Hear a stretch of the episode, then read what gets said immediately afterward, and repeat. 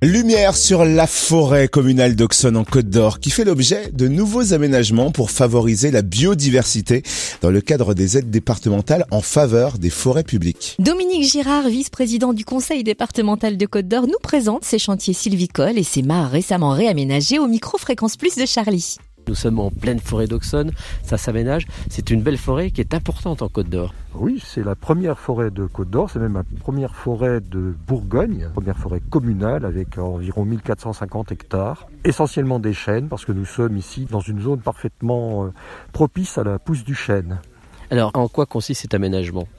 Ah, l'aménagement, oh, c'est très vaste ce que vous me demandez là. Bah, d'abord, c'est prévoir les plantations, c'est l'organisation de ces plantations. Alors euh, pour tenir compte euh, des conditions euh, pédologiques, c'est-à-dire la nature du sol, tenir compte également de l'exposition.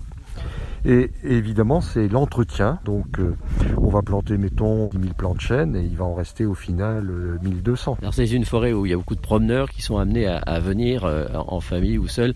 Et on a aménagé aussi beaucoup de mares.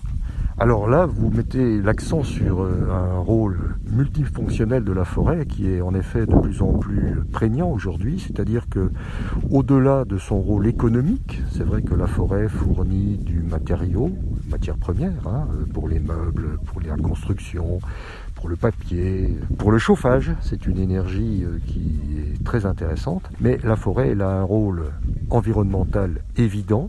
C'est vrai qu'elle joue un rôle pour la purification de l'air, pour euh, la qualité des eaux, et puis elle a un rôle euh, social, notamment par rapport à l'observation de la biodiversité qu'on repère dans les mares. Alors en forêt d'Aussonne, euh, il y a environ 140 mares, un certain nombre ont été aménagées, je crois qu'on en est à 47, de manière à favoriser un équilibre faune-flore avec la protection des amphibiens, notamment la salamandre, le traiton crété pour parler des plus célèbres, mais ça favorise également euh, l'arrivée d'oiseaux, ça favorise l'abreuvement des mammifères. Et comme il y a euh, dans cette forêt du Val-de-Saône euh, une certaine platitude, il est facile de s'y déplacer, il y a beaucoup de sentiers et on y trouve en effet beaucoup de promeneurs. Et des panneaux d'information pour aiguiller les promeneurs. Merci Dominique Girard, vice-président du conseil départemental de Côte d'Or au micro Fréquence Plus de Charlie.